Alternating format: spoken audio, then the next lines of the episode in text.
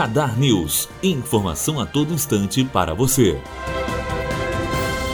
A restrição do foro privilegiado para parlamentares já tirou ao menos 66 processos de sete senadores e 44 deputados do Supremo. No início do mês, ministros do STF decidiram que o foro só vale para crimes cometidos durante o mandato. Matheus Azevedo, aluno do primeiro ano de jornalismo, direto para a rádio Unifoa, formando para a vida. Radar News. Informação a todo instante para você.